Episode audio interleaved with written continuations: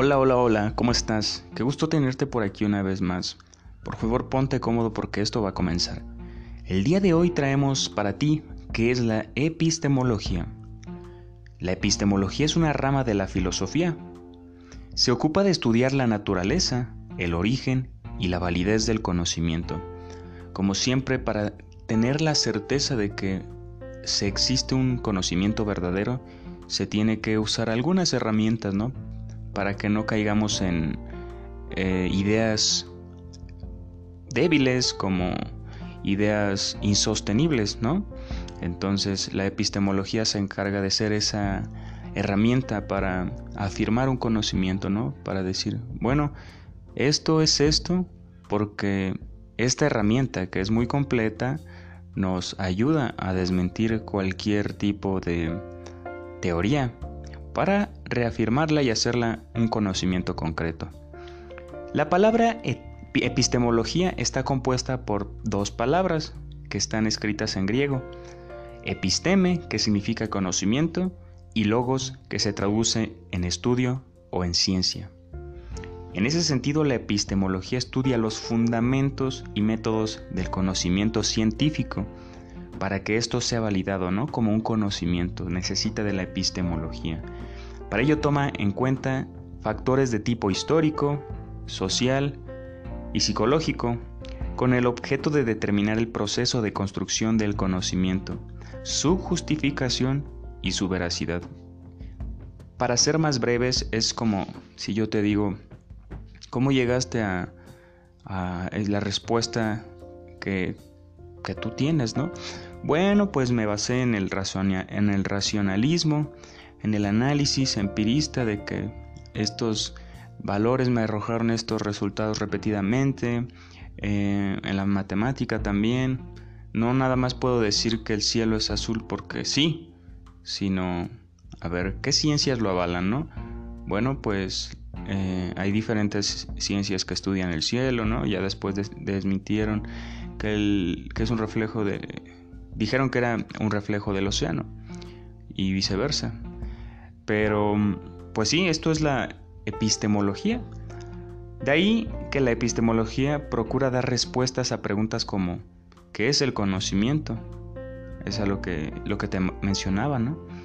Deriva la razón o de la experiencia de pensar o de experimentar. ¿Cómo determinamos que aquello que hemos entendido es en efecto verdad? Que logramos con esta verdad. Por esta razón la epistemología es una disciplina que se acostumbra a aplicar en las ciencias a fin de establecer el grado de certeza del conocimiento científico con sus diferentes áreas. De esta manera, la epistemología también se puede considerar parte de la filosofía de la ciencia. La epistemología, además, genera dos posiciones. Una empirista que dice que el conocimiento debe basarse en la experiencia, es decir, en lo que se ha aprendido durante la vida. Es como nos decía un maestro, ¿cómo aprende una persona que el fuego quema? Pues quemándose, experimentando. Porque, bueno, si te lo digo tal vez tengas un miedo, pero la curiosidad va a corroerte y vas a, vas a decir, ah, caray, en verdad quema. Pero ese es el conocimiento empirista, ¿no? El que se adquiere mediante la experimentación, mediante los sentidos. Pero está la otra versión, la racionalista, que ésta sostiene que la fuente del conocimiento es la razón, no la experiencia. O sea, pensar, razonar, indagar, mm, conectar variables. Decía René Descartes, que fue uno de los racionalistas más destacados que muchas veces no, podemos atribuirle a nuestros sentidos gran parte del conocimiento porque muchas veces los sentidos se equivocan. ¿Cuántas veces no hemos visto a lo lejos a alguien y decimos, ¿quién era? Como que conozco a esa persona. ¿O cuántas veces hemos oído que timbra nuestro celular cuando no pasa? Estas eran las dos grandes disyuntivas del racionalismo y el empirismo, ¿no? Que estaban conexas peleando la una con la otra, pero pues en síntesis se pueden usar las dos como una herramienta, ¿no? Por otro lado, la, epistemología, desde el punto de vista de la filosofía, también puede referirse a la teoría del conocimiento o neoseología. En este sentido, vendría a referirse al estudio del conocimiento y del pensamiento en general.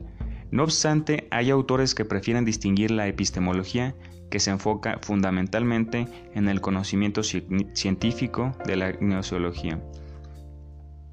La historia de la epistemología surgió en la antigua Grecia con los filósofos como Platón, quien oponía el concreto de creencia u opinión del conocimiento. Nosotros nos sometemos a creencias porque descalificamos ciertas variables, ¿no? Entonces, en base a ello vamos llegando a un conocimiento real, a destacando puntos, descartando otros. De este modo, mientras la opinión es un punto de vista subjetivo, ¿qué es subjetivo? También lo, decía René Descartes, esta, esta palabra me encanta, lo que es lo subjetivo y la subjetividad. Lo subjetivo es, es esa idea o es esto que dice que todo es, tiene que tener una interpretación. El amor es subjetivo porque para ti y para mí significa cosas distintas, cada quien le da un sentido, un significado propio. Eso es la subjetividad, ¿no?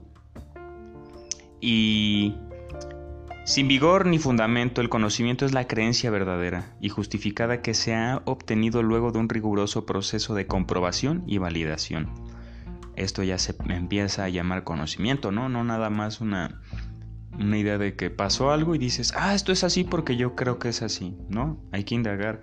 ¿Por qué pasó? ¿Cuándo pasó? ¿Cuándo te ayuda un hecho histórico, no? ¿Cuántas veces ha pasado? ¿A quién más le ha pasado? ¿Qué resultados ha obtenido? Eso es muy interesante, ¿no? Para no quedarnos con una, una verdad a secas, una verdad a medias. Sin embargo, no fue hasta el Renacimiento que se comenzó a desarrollar como tal el término epistemología, cuando grandes pensadores como Galileo Galilei, Johannes Kepler, René Descartes, Isaac Newton, John Locke o Emmanuel Kant, entre otros, se dedicaron a analizar los fenómenos científicos y su veracidad. Posteriormente, en el siglo XX, aparecen importantes escuelas de la epistemología, como el neopositivismo lógico y el racionalismo crítico. Bernard Russell, Ludwig Weinstein influenciaron el Círculo de Viena, dando origen a la primera escuela epistemológica.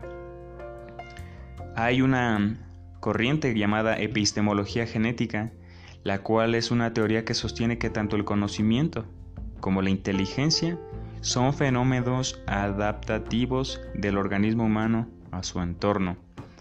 Es como decir, em, ¿qué haría una persona del siglo XX con un celular?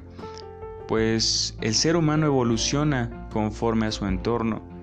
También si no tiene una necesidad o si no tiene un problema, pues no creo que este eh, tienda a resolverlo porque como tal no es una necesidad, no están sus parámetros. Entonces, esto de esta parte de la genética, pues esto nos hace mención, ¿no? Para el autor el conocimiento no es algo innato en el individuo, según confirma el aporismo, así como tampoco es algo que se logra únicamente a través de la observación del medio, como afirma el empirismo. Innato es que tú ya naciste con eso, ¿no? De ahí que para Piaget el conocimiento se produzca gracias a la interacción del individuo con su medio. Esto es lo que decía lo genético, ¿no? O el materialismo histórico, de que nosotros somos lo que nuestro entorno nos aporta, ¿no? Nosotros somos la música que escuchamos, nosotros somos las personas que queremos, las personas con las que conversamos, todo eso va permeando algo en nuestra identidad y en nosotros es lo que menciona este autor que, que somos lo que nos rodea, Piaget, que somos el medio del individuo, o sea, la realidad en la que vivimos. Em, hay otra epistemología jurídica. Como epistemología jurídica se denomina el área de la filosofía del derecho que se encarga de estudiar y examinar los métodos o procedimientos intelectuales que se valen los juristas a la hora de identificar, interpretar e integrar y aplicar la norma jurídica. En este sentido, es un área que se vincula al análisis y a la comprensión de los factores que determinan el origen del derecho y que tiene como uno de sus objetivos tratar de definir su objeto, la epistemología jurídica aborda el ser humano como un ser único que presenta diferentes maneras de pensar, actuar y de reaccionar, debido a lo cual la ley puede tener varias interpretaciones. Todo en esta vida, amigo, es subjetivo. de nosotros está darle una interpretación a este mundo. ¿Cómo le damos una interpretación objetiva y sana y, buena?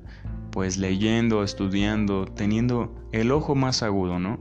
Siendo más audaz y pensante, ¿no? Pero hay dos cosas que te quiero dejar. Hay cosas que no se razonan, hay cosas que se sienten. Y quisiera dejar una frase de Eduardo Galeano que decía, me encantan las personas sentipensante que sienten con la razón y piensan con el corazón.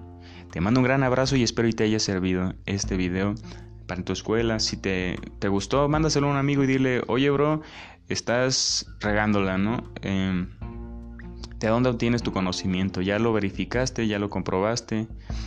Entonces, te mando un gran abrazo. Chao.